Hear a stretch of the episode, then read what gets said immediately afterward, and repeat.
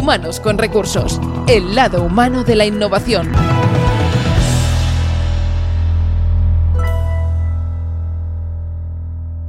Bienvenidos a Humanos con Recursos. Hoy en, de nuevo un programa que viene marcado obviamente pues por esta actualidad que nos toca vivir, con el que pues evidentemente para que los que no hayan escuchado los eh, capítulos anteriores pues estamos produciendo una serie de programas especiales adaptando el contenido de Humanos con Recursos, adaptando el por qué eh, la innovación ahora mismo está teniendo un papel tan y tan relevante en el, en el mundo eh, y sobre todo en, en muchísimos eh, sectores. Destacaremos y descubriremos evidentemente a todos estos profesionales y sectores y obviamente como todos ellos se han puesto manos a la obra para ayudar en todo lo posible en esta situación. Antes de nada, como siempre, saludamos a Pera Rosales, CEO y founder de Inusual. ¿Qué tal? ¿Cómo estás, Pera? Muy bien, Edu. Buenos días. Muchas gracias. Oye, Muy bien, estoy.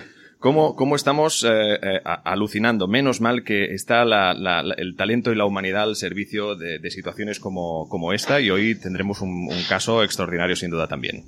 Empecemos pues entonces la situación que nos toca vivir actualmente por el eh, COVID-19 pues ha provocado que el número de, número de casos de infección en crecimiento pues llegue el momento de, pues de, sufrir de, de escasez de material médico. Son muchísimas las iniciativas que se han llevado a cabo, pero todos estos recursos que se han puesto a disposición, pues lo ha hecho en este caso el que un poco abrió la lata fue el consorci de la Zona Franca de Barcelona, el Sanitari de Terrassa, el Hospital Partaulí y la empresa Leitat, entre otras empresas. Todos ellos se han unido para crear pues respiradores de, campaña, si los definieron, el primero de este tipo, fabricado además con impresoras 3D y que sin duda serán de gran ayuda para asistir, como no, y como ya lo están haciendo, al sistema sanitario frente a esta pandemia. Hablamos con uno de sus máximos eh, responsables, que es el doctor Manel Balcells. Eh, ¿Qué tal, doctor? Hola, ¿qué tal? Buenos días. Muchísimas gracias por, por concedernos un, un rato de, de- de su tiempo. Entiendo que, que no paran y además eh, también entiendo que con el paso de los días el cansancio se va acumulando.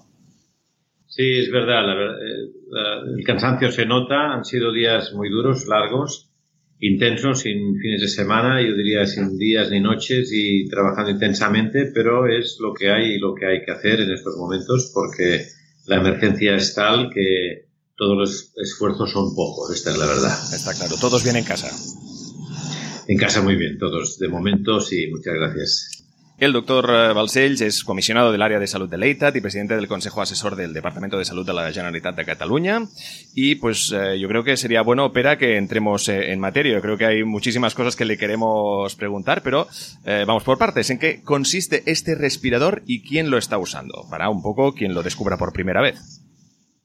Sí, eh, esto viene de, una, problemática, de un encargo del propio Servei Català de la Salud hace pues, más de 15 días, quizá 20, que preveyendo lo que pasaría, que es lo que está pasando, eh, de que el, pico de infecciones iría seguido de, un pico de, de ingresos hospitalarios y de estos un porcentaje no bajo necesitarían eh, respiración asistida, ¿no? por tanto ventilación mecánica, se presuponía que habría una limitación de las camas de UCI en todo el país y sobre todo de equipamiento vinculado a las camas de UCI, que son básicamente los ventiladores eh, mecánicos invasivos, ¿no? el, el respirador.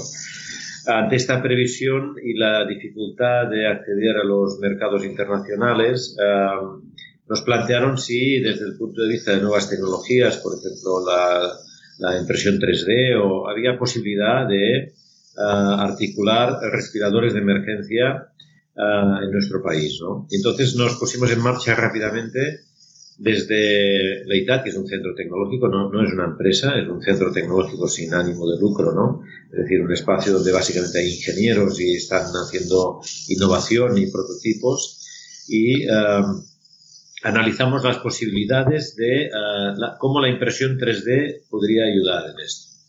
Eh, dado que con el consorcio Zona Franca hay toda una incubadora de empresas 3D y el EITAT tiene un hub de, de impresión 3D junto con Herbert Packard, ah, la posibilidad de hacer un, un, ventilador mecánico con 3D era posible. Ah, a partir de aquí ah, buscamos la complicidad de los expertos en ven- ventilación mecánica del consorcio de Tarrasa y del Hospital Taulí, donde tienen un laboratorio de experimental y desarrollamos rápidamente un prototipo ah, que pudiera dar respuesta efectiva a, este problema de ventilación. Ha ido evolucionando porque las necesidades son altas y al final nos ha resultado un, respirador que no es tan básico, sino que es bastante avanzado, que permite eh, tener el enfermo mm, con este ventilador manual, pero, pero avanzado, con los sensores adecuados durante las semanas que haga falta en la UCI y ahora mismo pues ya estamos en fase de, producción.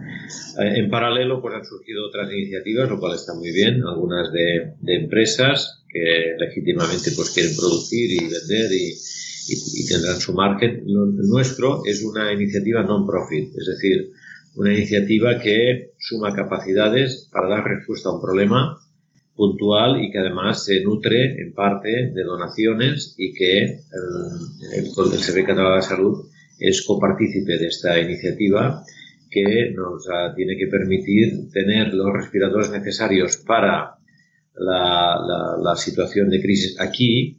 Y a la vez, y esta es una de las innovaciones más interesantes, el hecho de ser en 3D nos permite, nos lo podemos imaginar, de que en Madrid, en, Cantabria, en cualquier parte del estado, pero también en Nueva York, en, en Londres, en cualquier parte del mundo, donde haya una impresora 3D ciertas características y un equipo de ensamblaje electrónico con los planos en abierto que nosotros estamos desarrollando pueden fabricar sus propios respiradores. Es decir, esta es una propuesta no para producir y vender, sino es una propuesta para dar soluciones y que sean de, un, abasto ah, internacional.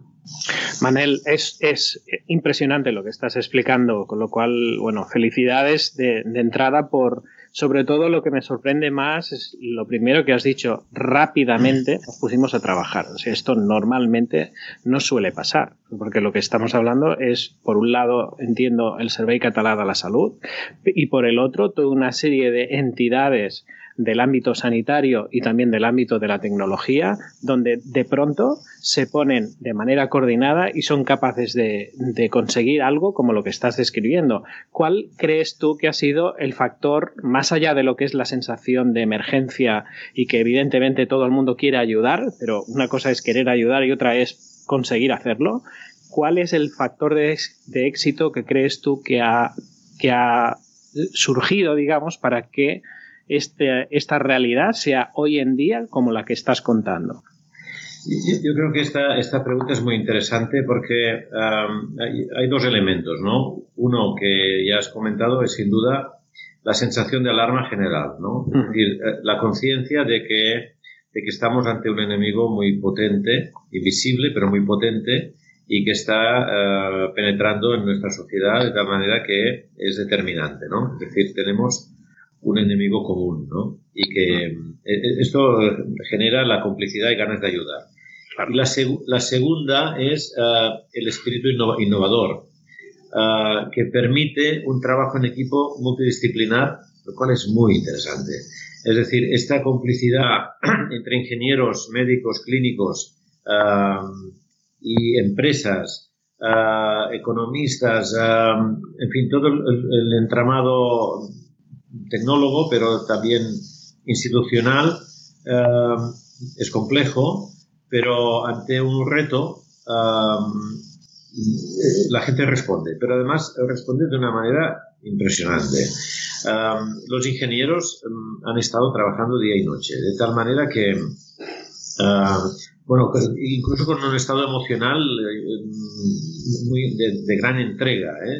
Es decir, yo estoy aquí hasta las 3 de la madrugada, duermo cuatro horas, vuelvo, casi no me acuerdo si he cenado o he comido, pero ah, estoy haciendo algo que, puede salvar vidas. Esta, es, esta, un poco, el relato incluso un poco épico, ah, ha sido así, ¿no? Porque eh, la gente lo vive y, tiene alguien que, que, ha sido contagiado y tiene algún mayor que está en una residencia y tiene un conocido pues que ha muerto y que, en fin, uh, si puede ayudar, ayuda. Y, y, ha sido una respuesta muy, muy interesante.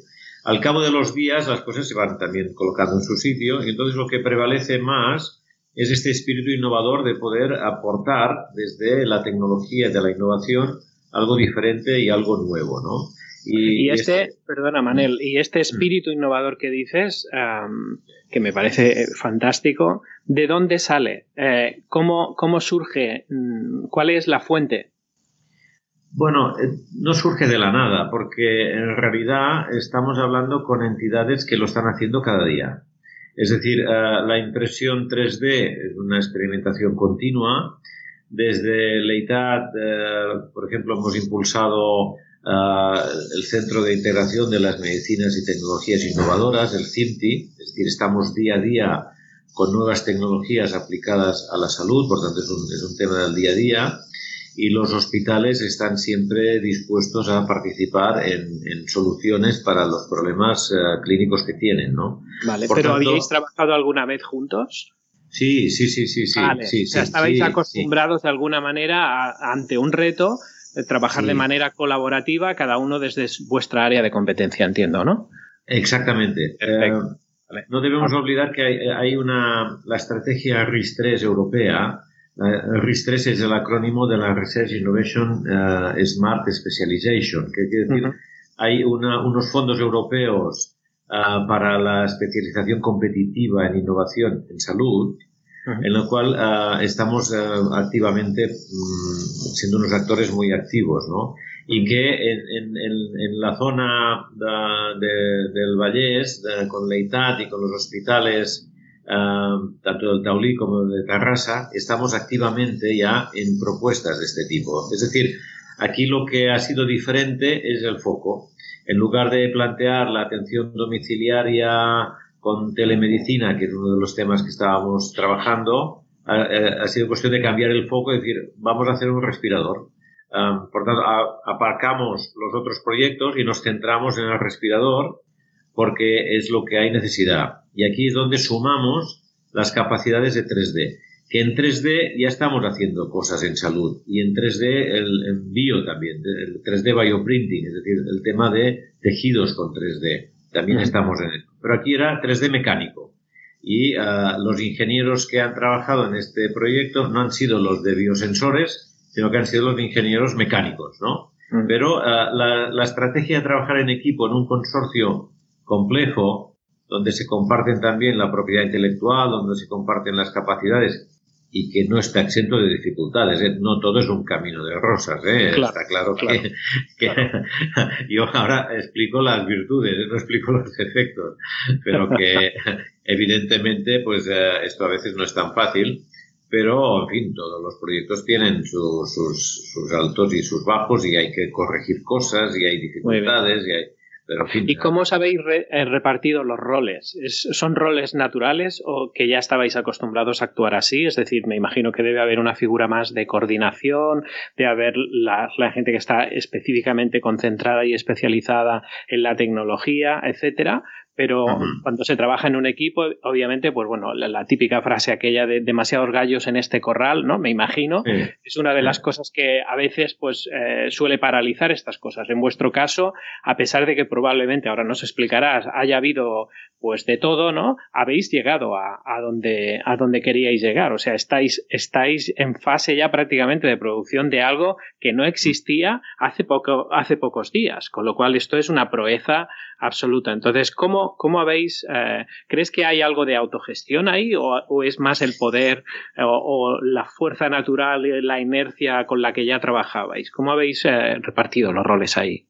Sí, bueno, eh, la repartición de, los roles es, muy importante. En, este caso, pues yo he sido me dicen los compañeros, tú eres el pal de pallé, ¿no? Eh, alguien que aglutina, ¿no? pero después están los, los intensivistas del Taulí que son los que aportan eh, el conocimiento científico. Los ingenieros que, eh, de Leitat que mm, diseñan el, el, prototipo mecánico. Los ingenieros de Helvet Packard que, ingeniera, que que diseñan también el, software, los ingenieros de Siemens de, electrónica, ah, expertos de Leitat como el doctor Esteba Trías, que ha sido un puntal imprescindible, que, em, que coordina toda la acreditación en la agencia europea. Los eh, directivos de, de, de l'EITAT eh, con Jordi Rodríguez de Joan Parra adelante que buscan la financiación y la coordinación logística y eh, la, coordinación institucional. Los uh, del servicio jurídico que hacen los contratos. En fin, es un equipo que el otro día contábamos pues cuánta gente estaba trabajando en esto y la, la persona que coordina la impresión 3D, ¿no? Que, bueno, igual eran 60 personas trabajando en total. En este proyecto de forma pues bastante bastante coordinada porque cada uno tiene los ingenieros tienen en, en Loran, en Arvide, eh, tienen uh, su, es el jefe, ¿no? Es decir, cada organización aporta, ¿no? Hay, hay momentos que hay que uh, ir ajustando, eh, todo esto, naturalmente, pero cada uno sabe su papel. El, el, ingeniero que diseña, el que imprime, el que hace el software, um, el que contacta con los hospitales, el que diseña el ensayo clínico, el que hace los, la acreditación y la verdad es que um, siempre puede funcionar mejor, ¿no? Pero la, la coordinación de equipo, pues, eh, es, ha sido bastante pulcra y la verdad es que no se diferencia mucho de otros proyectos consorciados a los cuales estamos acostumbrados. Es decir, no es una cosa nueva, eh, sino que en estos proyectos europeos que comentaba, um, ya normalmente eh, se funciona así, se llaman los work packages, ¿no? Es el el, el, paquete de trabajo que le corresponde a cada uno. Y entonces hay que definir, a ti te corresponde esto, a ti lo otro. Al final alguien tiene que aglutinar, ¿eh? Y alguien tiene que marcar el ritmo y alguien tiene que conglomerar todo, ¿no? Claro, y aportar, me imagino que también claridad, ¿no? Porque me imagino que con tanta gente trabajando y cada uno visto desde su propia mm. perspectiva, que además en este caso tiene que ver mucho con la función en la que es experto, pues cada uno, digamos, trabaja en silos funcionales y ese pal de payé que tú estás ahí diciendo como si no fuera casi nada, pues a mí me parece fundamental, ¿no? La, la cuestión es, eh, ¿creéis que estáis trabajando ahora de una manera distinta como lo estáis trabajando en general? ¿Os, os creéis que os podéis llevar algunas lecciones aplicadas para que esto signifique un antes y un después desde un punto de vista de trabajo, de modelo de trabajo, no solo, digamos, de experiencia en la sociedad, ¿no? Que seguro que vamos a tener un antes y un después. Pero ya yendo más hacia lo que sería la manera de trabajar, ¿creéis que os vais a llevar alguna lección aprendida y alguna manera de, trabajar que no teníais antes? Seguro que sí, porque hay que, hay que pulir eh, y afinar muchas cosas, ¿no? Para, aquí un factor en contra es la presión tiempo esto no, nos, nos, nos, juega en contra, ¿no? Porque hemos tenido que, que avanzar los prototipos uh, que normalmente pues tardan meses, ¿no? En una semana. Y entonces esta presión uh, es, a veces es contraproducente, ¿no? Porque uh, los ingenieros necesitan su tiempo, la acreditación necesita su tiempo y la necesidad apremia porque tenemos los enfermos esperando, ¿no? La, la presión de, claro. del, del sistema. Esto ir contra el reloj es, un, es estresante. Pero también aprendes, ¿no? Aprendes de cómo gestionar eh, esta presión, a cómo repartirla. Yo creo que una, una lección, ¿no? Esto que llaman en inglés, ¿no? Las, lecciones aprendidas, ¿no? Creo que es muy, muy, muy importante de hacer partícipe a todos los miembros de este amplio equipo el por qué se está haciendo esto. Es decir, uh, no es un capricho no es una carrera para ganar un trofeo, no, no. Es porque estamos uh, trabajando contra reloj y contra presión porque hay una necesidad, ¿no? Y hay un, una necesidad importante en la cual podemos contribuir a mejorarla. Tampoco somos los héroes que vamos a salvar vidas porque hay muchos que, que están trabajando en la misma línea, pero sí que podemos poner nuestro grano de arena en un problema general. Esta motivación eh, emocional es básica para, para generar eh, em, el esfuerzo y la compensación. Es decir, claro, un propósito compartido, digamos. Propósito compartido, una misión compartida y eh, con toda la gente que ha estado trabajando horas y horas, yo no he oído a nadie que diga, bueno, esto a mí me lo van a pagar o no. o, hoy es fiesta o es domingo o es sábado, nadie. Es decir, cuando hay una motivación, ah, cuando hay un objetivo, una misión común, ah, la verdad es que, es que todo es mucho más fácil, ¿no? Con el paso de los días esto hay que regularizarlo, naturalmente, ¿eh? Claro. Pero ah, yo creo que hemos aprendido circuitos y, y hemos aprendido metodología que, que no estábamos acostumbrados porque habitualmente se trabaja con, otros ritmos, ¿no? Y, gestionar este estrés y gestionar esta presión creo que es una de las lecciones aprendidas en un trabajo multidisciplinar donde hay que aprender también a ceder porque, es un equipo complejo y, de, personas siempre muy, con mucho criterio, ¿no? Ah, por tanto, es un, es un trabajo de, coordinación que, se aprende, se aprende mucho y yo creo efectivamente que nada será lo mismo después de esta crisis. No, no solamente nuestros equipos, ¿no? sino en general en la sociedad. ¿eh? ¿Qué crees que habrá aprendido el sector sanitario concretamente? Bueno, esto es, es también muy, muy interesante. ¿eh? Eh, mm, hoy lo estaba contrastando con los, con los compañeros que están en, en, primera línea en las UCIs, ¿no? Esta mañana. Y resulta que las otras especialidades están trabajando codo a codo con los intensivistas, eh, porque también son médicos, pero no hay cirujanos o cirujanos vasculares o traumatólogos, porque ahora esto se ha marcado, ¿no? Y están colaborando con eh, los intensivistas. Es decir, hemos, eh, hemos roto moldes de funcionamiento tanto de enfermería como, como de médicos. Y hemos roto también con un tabú que era el tema de la teleasistencia. Es decir, se están solucionando muchas, muchas visitas de forma telemática. Y ah, yo creo que esto va a quedar. Es decir, mm, la telemedicina, ah, la, utilización de tecnologías ah, audiovisuales y con garantías, ¿eh? pero para hacer mm, visitas a domicilio y visitas no presenciales, esto va a quedar. ¿eh? Es decir, el modelo asistencial va a cambiar. Lo hemos comprobado. El, los roles de enfermería y de los médicos mucho más interdisciplinar va a cambiar totalmente. Es decir, hemos comprobado que no hace falta ir a consulta externa para hacer el seguimiento de una patología banal, probablemente. Hemos comprobado que la medicina de primaria tiene un papel mucho más importante de lo que nos parecía. Hemos comprobado, y estos días se está viendo ah, también en las noticias, de que el control sanitario de las residencias sanitarias de, mayores tiene que ser muy superior. hemos comprobado que los, ah, los recortes sanitarios de los últimos años pasan factura. Hemos comprobado que los profesionales que se entregan al 100% merecen ser mejor tratados. Es decir, hay unas consecuencias claras de esta crisis, no solamente para el sector sanitario, sino para la sociedad en general. La sociedad sale a las 8 de la tarde a aplaudir a los sanitarios, ¿no? Sí. Ah, dentro de 15 días espero que no se hayan olvidado.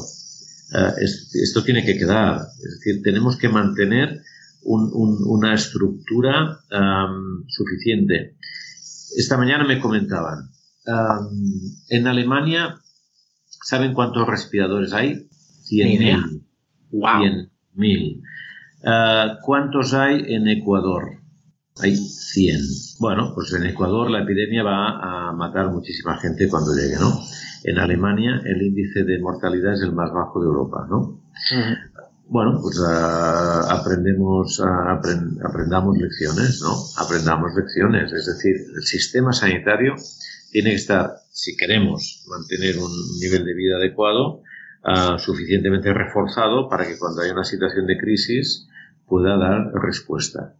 Y esto se va a ver eh, seguramente aún más acrecentado cuando lo comparamos, por ejemplo, con Estados Unidos, ¿no? donde el sistema sanitario es tan distinto y donde además hay un cierto desconocimiento en el resto. Por ejemplo, aquí en España muchas veces nos parece que la seguridad social está en todo el mundo, ¿no? cuando en realidad es eh, absolutamente eh, es, es, un privilegio total el que tenemos aquí, que además nos lo estábamos cargando, y yo, yo diría nos lo estamos cargando a menos que hagamos lo que tú estás diciendo, ¿no? Yo tengo también, pues, un, eh, mi mujer es médico y lo vivo como muy de cerca en, segunda persona, por decirlo así, ¿no? Pero veo claramente cuando ella viene y cuando explica ¿no? De alguna manera que nos estamos cargando el sistema porque a veces pues hay pues abusos por parte de gente que va, por ejemplo, a urgencias sin tener que ir, etcétera. Y todo esto que tú estás diciendo me parece muy interesante eh, de que el propio sector aprenda. E incluso yo he, visto, quizá también, no sé si tú lo has visto por, por otro lado, en cómo los equipos eh, que ya estaban muy acostumbrados a coordinarse, lógicamente, pero de manera presencial, lo están haciendo de manera telemática también, no solo la consulta, sino las reuniones de trabajo y las, las asignaciones de, turnos, etcétera, etcétera. Todo esto antes se hacía como muy a la clásica, ¿no? En, en, teléfono o bien en reuniones. Ahora, sin embargo, se están empezando a utilizar herramientas como Microsoft Teams o el Zoom, eh, incluso el WhatsApp, etcétera. ¿Cuál es tu experiencia en este, en este caso? Sí, yo personalmente he aprendido a utilizar todos estos instrumentos. No, sabía el, Zoom, cómo funcionaba y ahora hago todo el día reuniones con Zoom con no sé cuánta gente. Claro. y, la verdad es que, es que esto tiene que quedar, esto tiene que quedar. Menos reuniones presenciales inútiles y más reuniones efectivas ah, por, por, estos sistemas. el, yo estoy convencido de que estamos aguantando esta epidemia porque los profesionales han estado a la altura y los centros sanitarios han estado a la altura. Porque se han, se han autoorganizado. No, no, no, ha hecho falta grandes, grandes indicaciones desde arriba. Cada hospital, cada centro se ha autoorganizado con una responsabilidad inmensa por todos los profesionales. ¿no? siempre, siempre hay alguna, alguna excepción, naturalmente. ¿no? pero, pero la gran mayoría se ha organizado y ha dado respuesta y ha dado respuesta de forma ejemplar, porque los profesionales son profesionales y la mayoría son además vocacionales. Y la, la llamada, cuando hemos hecho llamada para gente que se ha jubilado o, para si necesitas ayuda y voluntarios, es de una respuesta, una respuesta tremenda. Yo tengo alguna anécdota porque necesitaba un, algún ingeniero jubilado para revisar algunos respiradores que estaban en desuso para poder ponerlos en marcha, cosa que, hemos hecho, ¿no? Y me llamó por Skype un, ingeniero y detrás jubilado y detrás sentía a su mujer y decía no no vayas no vayas que, estás en peligro no qué, bueno, y el ingeniero sí yo sí voy yo sí voy os la habláis un poco en casa y ya me dirás algo, ¿no? Porque, porque primero hay que solucionar las cosas en casa, ¿no?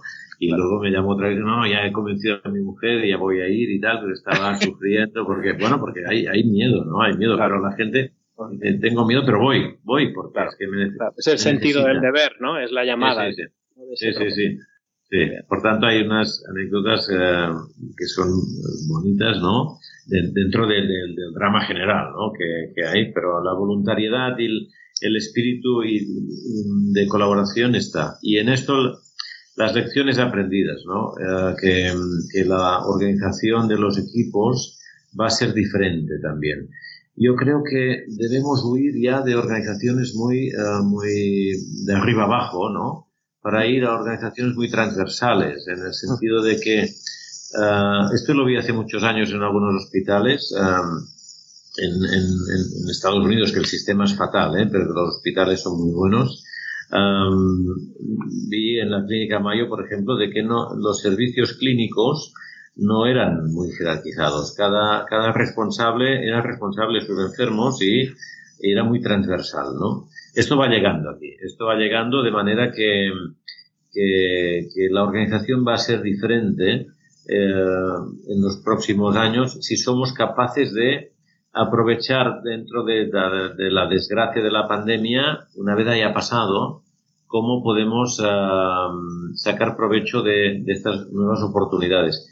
Y esta es una de las de los encargos que vamos a, a tener en el Consejo Asesor del Departamento, que nos reunimos de forma extraordinaria este próximo martes, y es de los consejos que vamos a dar a la consellera y a todo el equipo de gobierno, es decir, desde la visión de los expertos, entre comillas, que, que, asesoramos para el modelo sanitario, ah, las cosas tienen que ir diferente. Y hace tiempo que lo vamos diciendo que el modelo tiene que cambiar, pero ahora es es inexcusable que tiene que cambiar. ¿eh? No solo de financiación, que esto es un tema ya súper conocido, sino de, de, modelo de atención a las personas con, una, con un continuo asistencial mucho más completo, donde debe de prevalecer la atención a domicilio y en la primaria y descargar de visitas absurdas a los hospitales para que los hospitales se centren en otro tipo de patología. Hay que cambiar el modelo uh, de arriba abajo.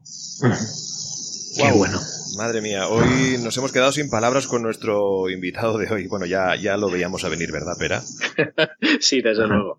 Igual me he alargado un poco, ¿eh? lo siento. no, no, para nada, me has quedado corto. O sea, ojalá pudiéramos tenerte más. Exacto, exacto, porque además somos conscientes que a, partir de, esta hora tiene pues más asuntos que tratar el doctor, el doctor Balcells. Pero, wow, eh, yo creo que al final una de las conclusiones quizá que podíamos sacar pera de todo esto es que se ha regido como un, un código profesional entre todos los sectores que han arrimado el hombro para ayudar en esta situación, un poco parecido al, deontológico, ¿no? Pero un código que le tendríamos que poner un nombre, ¿no? Un código crisis que, que, ha hecho que todos los profesionales se, se unan por un, por un bien común y es el que creo que es mayor en todo el mundo, que es el de salvar vidas.